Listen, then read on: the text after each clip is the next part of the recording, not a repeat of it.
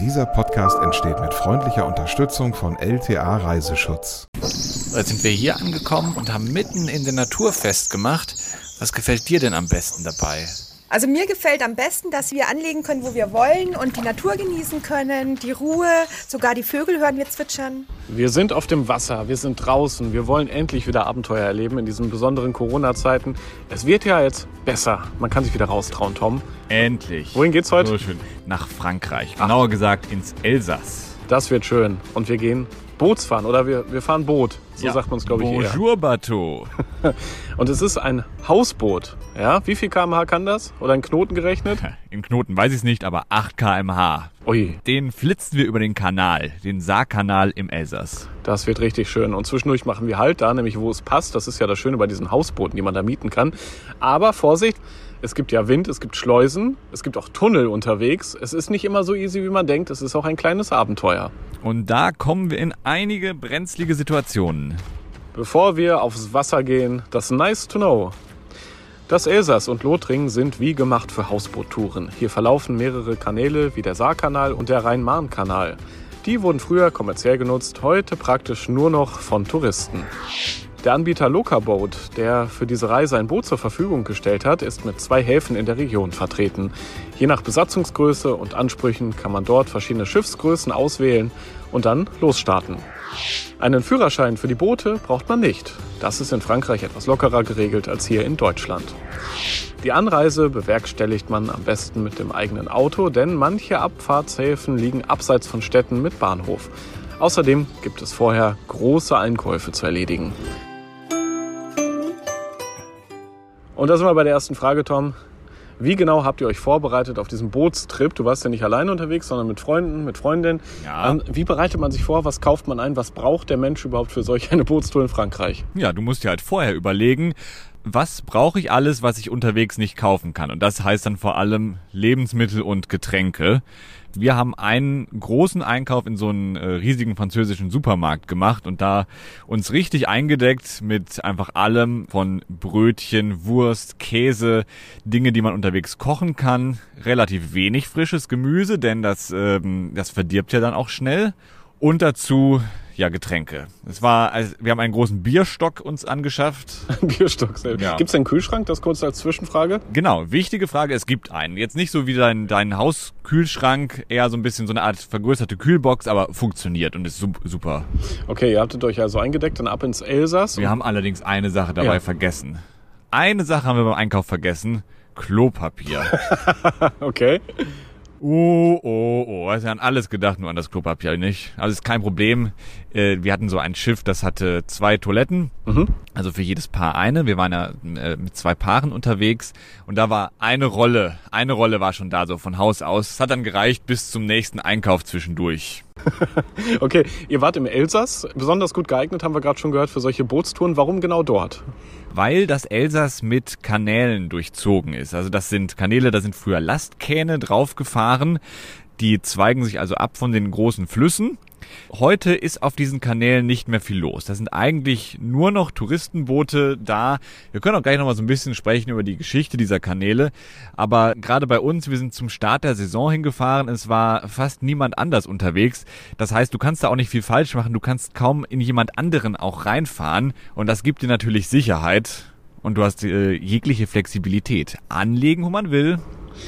Gut, es kann eben dann schon ja Gegenverkehr kommen. Das ist ja immer möglich. Oder dass man anderen Booten, anderen Menschen begegnet unterwegs. Ja, Wie wurdet ihr denn vorbereitet? Gab es so eine Art Briefing oder so eine, so eine Einführung? Ja, wahrscheinlich schon, oder? Vom Anbieter. Wir hatten da den äh, David, sowas wie der Hafenmeister am Hafen in Lützeburg, was quasi so die Homebase ist von Locaboat. Da sind dann eben ganz viele von deren Booten verteut.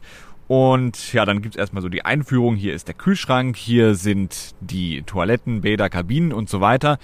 Und dann einen kleinen Crashkurs in Sachen Fahren was nicht so einfach ist. Also ich sage mal 90 Prozent, was ich da übers Bootsfahren gelernt habe, das war Learning by Doing und nicht in dieser Einführung. Aber dann wusste ich zumindest schon mal, wie man mit so einem Boot ablegt und wie man wendet. Und das Größte war natürlich äh, das Einfahren in die Schleusen, was auch ja ein bisschen tricky sein kann.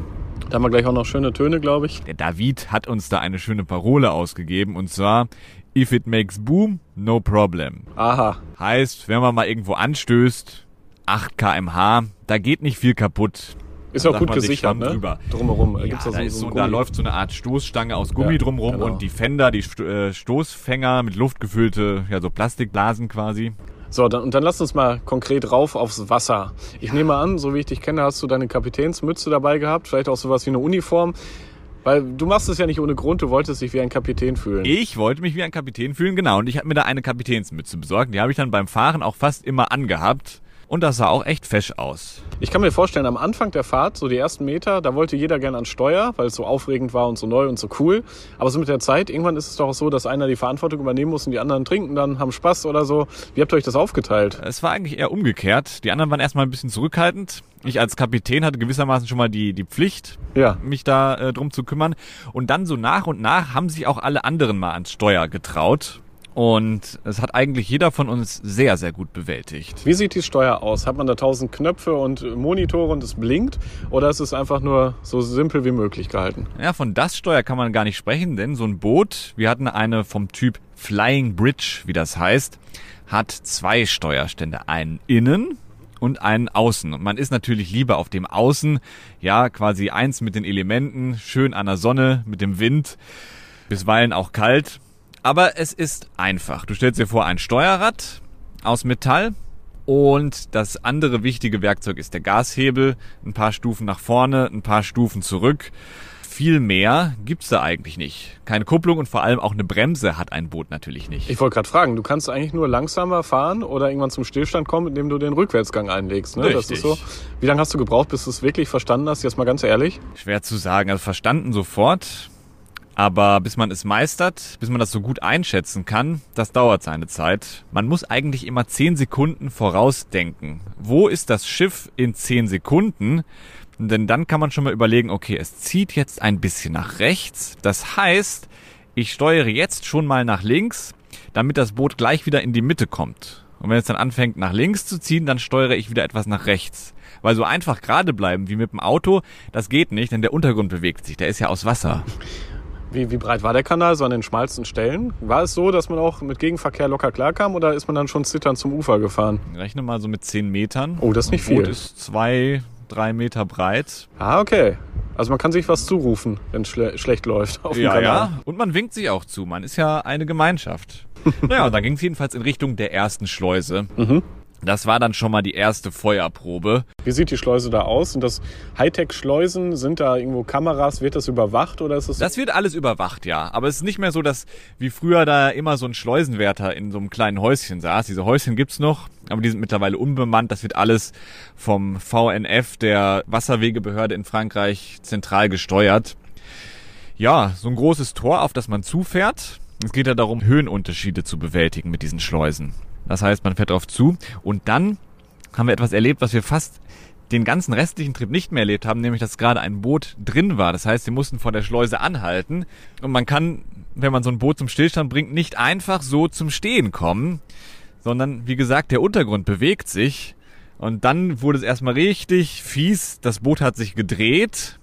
Wir wollten eigentlich am Ufer anlegen, konnten aber die Taue nicht mehr rechtzeitig auswerfen, haben nicht getroffen, sind dann in die Mitte des Kanals gedriftet, auf die Schleuse zu, wo dann ja jeden Moment das andere Boot, das da gerade drin war, rauskommen konnte. Dann gab's da glücklicherweise war hinter uns noch ein Boot. Da haben dann freundlicherweise die Leute, die sind an Land gegangen und wir haben denen unsere Taue zugeworfen. Die haben uns rangezogen. Was hätte denn im schlimmsten Fall jetzt Boom gemacht, ne? Hätt's Boom gemacht am Schleusentor, was nicht so schön ist. Oder wir stehen quer da, wenn das andere Boot raus will. Können wir uns mal gerade anhören. Das war dann danach, nachdem wir diese Schleuse passiert hatten und wir vor dem Schiffshebewerk in Arzweiler standen. Jetzt sind wir angekommen am Schiffshebewerk von Arzweiler, sind dafür durch drei Schleusen gefahren und vor der ersten habe ich das Boot ja, quergestellt. Wie damals die Ever Given im Suezkanal. Ja, war ein bisschen Schockmoment, ne? Was dachtet ihr? Ja, das, äh, die Nerven, die sind schon angespannt. Aber es war eigentlich ganz geil. Und ab der dritten Schleuse lief's gut. Und Kevin, du hast das Boot seitlich eingeparkt. Habe ich noch nie gesehen. Du hast ja auch noch nie ein Boot gesteuert, so, ne? habe ich mir schwieriger vorgestellt, als es dann war. Ja, nach dem dritten Mal hat es dann doch irgendwie mal geklappt. Ich bin jetzt froh, dass ich angekommen bin. Einfach mal chillen, die Sachen einräumen. Eins mit dem Boot werden. Und auch kleiner Spoiler, wir sind jetzt hier an Land wieder mittlerweile. Man hört es auch, haben uns draußen hingesetzt in die Sonne im schönen deutschen Sommer. Also du hast es überlebt, das kann man sagen. Ich habe es geschafft. Sehr ja. schön. Und wenn ich es schaffe, dann kann es jeder schaffen. So, wie, wie war so die erste Nacht? Ich, das stelle ich mir mal besonders schön vor, so auf so einem wiegenden Boot, was sich so leicht bewegt, im Wasser einzuschlafen. Ja. Leise wahrscheinlich, ein bisschen Natursound vom, vom Kanal. Es ist ruhig. Du hast in der Regel keine Nachbarn und kannst dich da wirklich in den Schlaf wiegen lassen. Schön. Wie war es so in der Natur? Habt ihr davon viel mitbekommen oder war es dann doch eher Fokus aufs Boot? Ganz viel. Da reden wir auch später nochmal drüber von unserem äh, Anlegen mitten in der Pampa. Jetzt ging es dann erstmal ins Schiffshebewerk. Wir hatten schon über die Schleusen gesprochen, mit denen kommt man eben ein Stück für Stück immer höher. Da gab es früher eine sogenannte Schleusentreppe, 17 Schleusen hintereinander. Und jedes Mal einfahren, sich festmachen, warten, dass man hochgeschleust wird, sich wieder lösen und rausfahren und dann gleich in die nächste rein. Das wird einem erspart dank dem Schiffshebewerk. So eine Art Wanne, in die man einfährt und dann geht es da 45 Meter auf Schienen in die Höhe. Und das, was dann vorher irgendwie mehrere Stunden gedauert hätte mit den Schleusen, geht dann in wenigen Minuten. Was man hier hört, das ist das Schiffshebewerk in Arzweiler. Eine riesige Rinne, im Prinzip eine Badewanne für Boote, wo wir jetzt hochfahren mit dem Schiff drin, mit dem Wasser drin. Und jetzt geht es hier wie eine Seilbahn den Berg hoch. Und das geht fix. Jetzt kriegen wir hier zu sehen die schöne Landschaft des Elsass. Sonne kommt ein bisschen raus, baumbewachsene Hügel und Berge, eine schöne Flussschleife. Wir lassen alles unter uns und jetzt fahren wir hoch mit dem Bötchen. Bötchen, gutes Stichwort. Die wurden ja früher auf diesen Kanälen gar nicht gefahren, sondern richtig fette Lastenkähne. Also es war früher eigentlich vor allem ja, für den Transport von Waren. Jetzt ist es touristisch genutzt. Auf jeden Fall ein Gewinn, nicht nur für euch, nehme ich an. Also ganz, ganz Frankreich, der Tourismus dort profitiert davon, dass es so schön auch dort ist. Absolut. Man hat das nicht für die Gäste gebaut, für die Urlauber, sondern das waren wirklich wirtschaftliche Interessen. Der Saarkanal, das ja, der ja unsere Hauptroute war, wurde in den 1860er Jahren schon erbaut. Und damals war da eben dafür da, äh, Steinkohle und Erz zu transportieren. Da gab es dann Schiffe, die waren eben noch viel, viel länger und viel, viel breiter, um quasi so die volle Kanalbreite auch auszunutzen. Das ist dann natürlich zum Erliegen gekommen. Es gibt jetzt andere Transportwege und Steinkohle und Erz haben auch an Bedeutung verloren. So seit spätestens 50 Jahren spielt das keine Rolle mehr. Und als Besucher kann man da praktisch ungestört fahren. Wie wir dann auch raus aus dieser Wanne im Schiffshebewerk. Ich bin am Steuer. Die Rinne ist eng. Motor läuft. Ampel ist grün und das Schiff vor uns macht jetzt langsam los. Dann geben wir mal langsam Gas. Jetzt noch das Bugstrahlruder, das hilft beim Navigieren mit der Schnauze. Auf Wiedersehen, Herr Schleusenwärter. So, und jetzt kommen wir gleich zur ersten Kurve. An den anderen Booten vorbei. Ja, die lachen alle, weil ich ja meine Kapitänsmütze auf habe und mich da hier fühlen kann wie der Traumschiffkapitän. Das finden sie alle witzig. Wer waren so die anderen? We wem seid ihr begegnet? Wer hat da gewunken? Vieles waren so Boote mit eher etwas älteren Semestern an Bord. Also jetzt so junge Leute wie wir waren schon auch unterwegs, Mhm. aber die meisten doch eher so im etwas äh, gehobeneren Alter. War ja auch Nebensaison, hast du eben gesagt. Also äh, genau, es war noch in der Nebensaison. Kurze Zwischenfrage, wem würdest du es empfehlen, mit diesen Booten zu fahren? Du hast ja schon gesagt, man kann es lernen, das ist ja jetzt auch nicht so easy. Also wenn man jetzt so eine kleine junge Familie sich vorstellt, wird es eher schwer. Ich glaube, zu alt sollte man auch nicht sein, wenn man da die schweren Tower ans Ufer werfen muss zum Beispiel.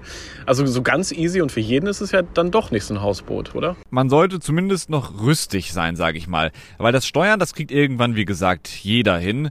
Das Auswerfen der Seile, du hast es schon gesagt, das ist dann schon noch was, was auch später noch eine Herausforderung äh, darstellt. Man muss das eben um so ähm, Poller am Rand, muss man die rumbekommen. Oder wenn man in der freien Natur festmacht, dann muss man Pflöcke einschlagen, die dann quasi als improvisierte Poller dienen. Ja, das braucht schon ein bisschen Kraft und alles. Aber so vom Fahrtechnischen her, von 18 bis 80, sage ich mal, theoretisch kann es jeder. Wir sind mittlerweile an Tag zwei immer noch im Saarkanal unterwegs. Das wird auch bis zum Ende so bleiben, zum Glück. Ähm, du hast viele Schleusen schon hinter dich gebracht als Kapitän, ja, und dann irgendwann kam die böse, böse Schleuse 14. Oh ja. Deswegen auch böse, weil dann plötzlich das Wetter ähm, sich krass geändert hat. Zu vorstellen oder ist das ein bisschen zugespitzt? Auf diesem Saarkanal bekommt man an Schleuse Nummer eins eine Fernbedienung. Da sind dann immer so im Abstand von, sagen wir mal, 100 bis 50 Metern vor den Schleusen so Rezeptoren. Auf die zeigt man mit der Fernbedienung, drückt einen Knopf und dann wird die Schleuse vorbereitet. Da öffnet sich im Idealfall sofort das Tor. So, vor der Schleuse 14 war es etwas anders. Das lag direkt hinter einer Marina, einem Yachthafen. Dieser Rezeptor war ganz kurz vor der Schleuse. Ich würde sagen, vielleicht so 20, 30 Meter. Und dann ist ja das Wetter umgeschwenkt. Im einen Moment noch strahlender Sonnenschein, plötzlich Regen, Wind. Und die Schleuse war leer. Wir wollten abschleusen, also hinunterfahren. Das heißt, die Schleuse musste sich erst mit Wasser füllen, um dann aufzugehen. Wir mussten ein paar Minuten abwarten. Wir konnten aber nicht abwarten, denn der Wind hat uns gepackt. Hat erstmal das Heck nach hinten gedreht, schon so in die Nähe der Marina, wo dann Schiffe standen.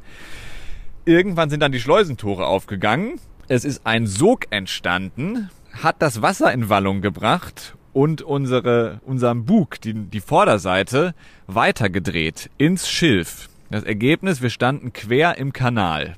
Da kriegt man schon mal so ein bisschen Bluthochdruck. Ich hatte Schiss, sage ich ganz ehrlich. Und vor allem, ich war ja dann auch patschnass, weil es hat ja angefangen zu regnen. Ich stand noch auf dem Außensteuerstand. Ja, zu den Helden des Tages wurden unsere Frauen da an Bord. Die sind nämlich abgesprungen und haben versucht, mit den Town das Schiff quasi wieder flott zu machen, es aus dieser Schräglage herauszuziehen. Abgesprungen ans Ufer oder doch nicht ins Wasser, oder? Nein, nein, natürlich nicht ins Wasser, nein, ans Ufer. Wir waren dem Ufer ja so nah, weil wir halt quer standen. Im Schilf, ja. Mhm. Die haben ein bisschen gezogen. Ich glaube, irgendwann hat dann noch der Wind mitgeholfen und schließlich hat sich das Schiff nach links gedreht. Das heißt, wir standen jetzt mit dem Heck zur Schleuse. Aber das war gut. Wir waren wieder frei. Ich konnte dann losfahren, ein Stück zurück um es dann einmal um 180 Grad zu wenden. Und die Frauen haben gewunken vom Ufer. Die sind weitergegangen zur Schleuse. Ja.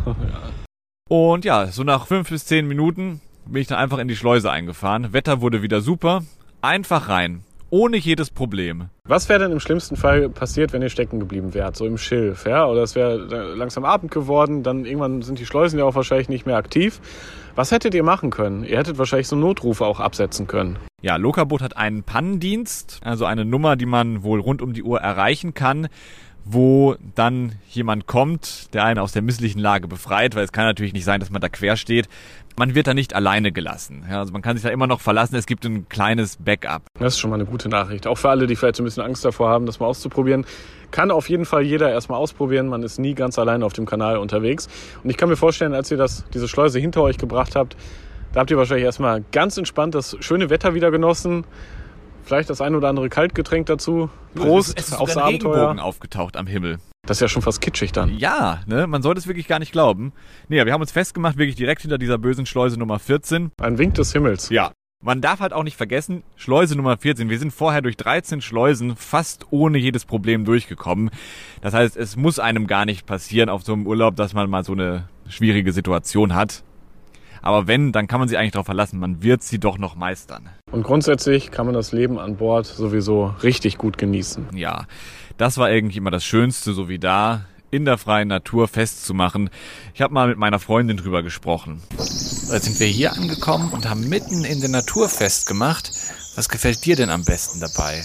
Also mir gefällt am besten, dass wir anlegen können, wo wir wollen und die Natur genießen können, die Ruhe, sogar die Vögel hören wir zwitschern.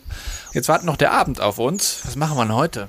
Hm, mal schauen. Ich würde sagen, gemeinsam kochen, vielleicht ein Spiel spielen und einfach über den Tag reden. Und morgen legen wir dann wieder ab. Ich weiß noch gar nicht wohin. Du? Ich auch nicht und das ist eigentlich das Schönste dabei. Wir lassen uns einfach treiben und schauen, was der morgige Tag bringt. Ja, das ist es so, das Leben an Bord. Äh, Der Ausblick dann in die Landschaft, in die Wälder, über die Felder, das lernst du wirklich zu genießen. Ich hatte mir zum Beispiel auch ein Buch gekauft extra vorher, um dann so die Zeit zu überbrücken, aber nichts, egal ob man am Steuer ist oder nicht, man möchte eigentlich immer rausgucken, schauen, was kommt jetzt als nächstes das ist eigentlich schon Entertainment genug. Mir war keine Sekunde langweilig auf dem Schiff, vor allem weil es auch immer was zu tun gibt. Entweder was in den Schleusen oder zu steuern oder wir mussten uns natürlich auch selbst versorgen, wir mussten kochen. Es ist eigentlich immer was zu tun. Wie ist das so am Kanalrand? Gastronomie, gut, das wird es wahrscheinlich weniger geben. Wie ist es so mit kleinen Dörfern oder sogar Städten? Kann man da auch so ein bisschen ja, Sightseeing machen? Wir hatten das Problem natürlich, dass wir zu Corona-Zeiten hingefahren sind, wo noch sehr viel geschlossen hatte. Zu, in den ersten Tagen gab es nicht mal Gastronomie, alles zu. Aber man kommt schon immer wieder auch an Dörfern vorbei. Einkaufsmöglichkeiten, also es gibt in den Häfen manchmal Geschäfte, soweit ich weiß, nur haben wir halt so gut es ging vermieden, in Häfen festzumachen, weil es einfach viel schöner war. Einfach so spontan mal am Rand. Also man sollte gut planen. Wir haben aber noch einen Zwischeneinkaufsstopp gemacht in Saalb. Das ist ganz nah der deutschen Grenze. Fürs Klopapier? Auch fürs Klopapier, jawohl. Und irgendwann musstet ihr dann doch umkehren, oder nicht? Also es gibt ja einen Hinweg und einen Rückweg, oder? Genau, es ist quasi keine Rundtour, sondern wir haben dann dort, wo wir eingekauft haben, das als Wendepunkt genutzt und sind dann den Kanal wieder zurückgefahren. Was insofern ganz schön war, weil wir kannten das, was uns dort erwartet. Unter anderem einen Tunnel. Das Tunnel? ist ein Tunnel, ja, genauer genommen zwei Tunnel, die nach dem Schiffshebewerk von Arzweiler kommen und auf, von der, auf der Rückfahrt dann diesem Schiffshebewerk vorgelagert sind. Da hatten wir beim ersten Mal ziemliche Probleme, weil der wirklich eng ist. Der ist dann nur so ein kleines Stück breiter als überhaupt das Boot.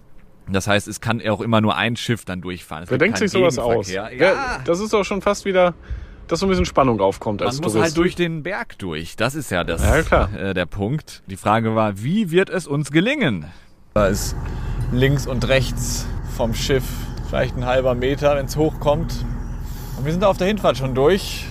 Und was meint ihr Leute? Das war ganz schön anstrengend, oder? Man braucht starke Nerven. Ja, starke Nerven. Ja, zum Glück haben wir da ja diese Stoßfänger. Ja, und schon merkt man, das Schiff zieht so ein bisschen nach links. Könnte sein, dass wir gleich andötschen. Oh, da wird's eng. Ah. Na, jetzt sind wir auf dem Schlingerkurs. Dann nehmen wir nochmal Gas raus. Auf der Hinfahrt, das war ständig links angestoßen, rechts angestoßen, wieder links angestoßen. Aber diesmal hatte ich den Dreh raus. Man muss immer schon rechtzeitig in die Gegenrichtung lenken. Ich hatte es erzählt, diese 10-Sekunden-Regeln, die ich aufgestellt habe. Wo befindet sich das Boot in 10 Sekunden? Es hat geklappt und dann sind wir sogar ein bisschen mutig geworden, da mal ein kleines, kleines Späßchen zu machen im Tunnel. Jetzt gerade läuft das Boot echt ruhig. Darum machen wir jetzt mal, was man hier eigentlich nicht darf. Nämlich hier die Tunnelakustik testen.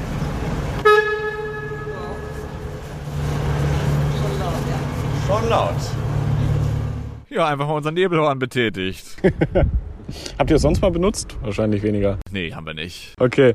Ähm, wie war es so am letzten Tag? Den können wir noch mal ein bisschen genauer besprechen. Da ging es ja auch wahrscheinlich für euch darum, so ein Fazit zu ziehen. Ihr wart alle noch Freunde, es ist gut gelaufen. Das Abenteuer hat euch wahrscheinlich auch verbunden zwischendurch. Ihr seid gemeinsam durch den Kanal, ihr habt ihn erobert. Wir haben das alles geschafft und wir haben es auch nur gemeinsam geschafft. In so eine Schleuse kannst du nicht alleine einfahren. Einer muss einfahren, mindestens ein anderer muss ja die Taue festmachen. Und das ist ähm, anstrengend. Es ist wirklich Teamwork, genuines Teamwork. Ja, und dann haben wir eben den Saarkanal wieder verlassen, sind in Savern angelandet. Das ist nahe diesem Heimathafen Lützelburg. Und dann hat er auch die Außengastronomie wieder geöffnet. Das heißt, wir sind da erstmal schön in ein elsässisches Spezialitätenrestaurant gegangen, haben uns da richtig schön bedienen lassen. Das war auch ganz toll.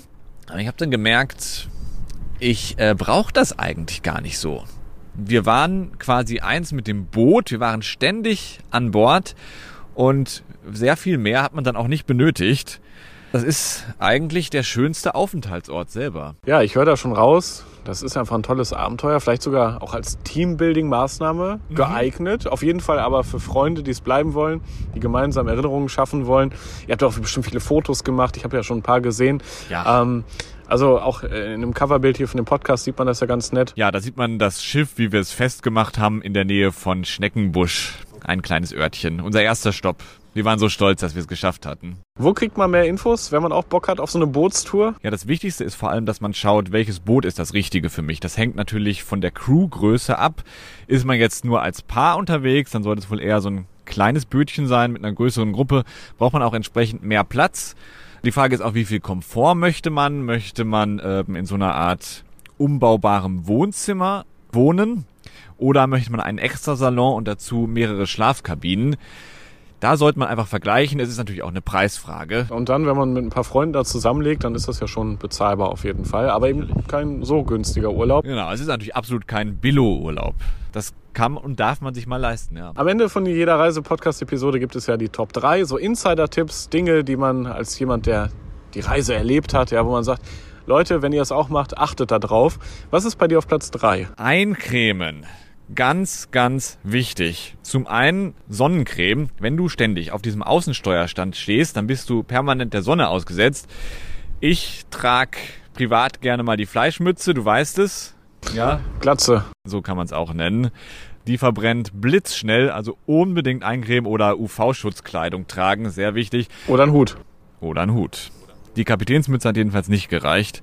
Plus, du bist auch ständig dem Fahrtwind ausgesetzt, das trocknet die Haut aus. Also gute Hautcreme, um wieder rückzufetten, äh, ist wirklich eine Wohltat. Sollte man dabei haben.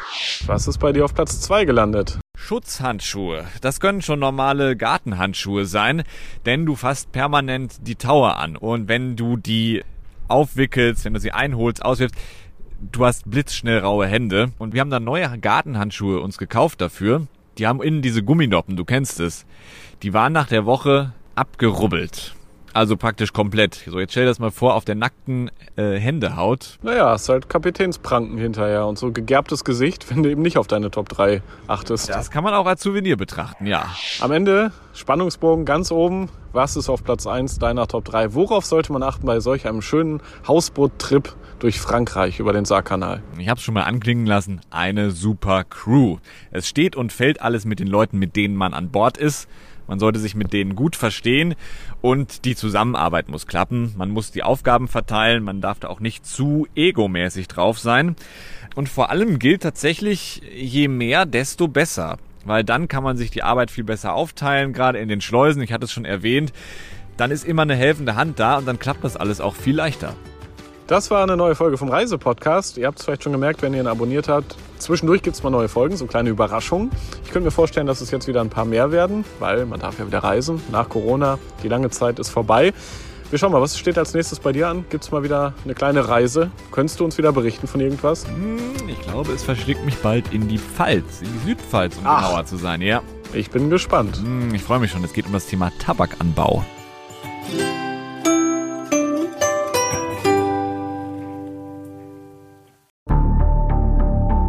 Lange kann ein Mörder sein dunkles Geheimnis bewahren? Wann bekommen die Angehörigen Gewissheit und die Opfer Gerechtigkeit? Jedes Jahr werden bei der Polizei rund 100.000 Menschen als vermisst gemeldet. Drei Prozent davon, also 3.000 Menschen, bleiben länger als ein Jahr verschwunden. Einige werden nie wieder gesehen. Seit gut drei Jahren arbeitet die Polizei in NRW mit sogenannten Cold Case Units. Das sind Abteilungen, die wirklich nur damit beschäftigt sind, Mordfälle zu bearbeiten, die teilweise seit Jahrzehnten ungeklärt sind. Ich bin Mike Mattis, Radioredakteur und News Anchor und ich spreche mit Ermittlern über diese Fälle. In meinem Podcast Licht ins Dunkel, Cold Cases und ungeklärte Vermisstenfälle von hier beleuchten wir gemeinsam mit Profilern, Staatsanwälten und Mordermittlern Cold Cases und ungeklärte Vermisstenfälle aus ganz Deutschland. Immer in der Hoffnung, dass Angehörige endlich Gewissheit und die Opfer Gerechtigkeit bekommen. Licht ins Dunkel. Cold Cases und ungeklärte Vermisstenfälle von hier. Eine Produktion von Mike Mattis und der Podcastfabrik.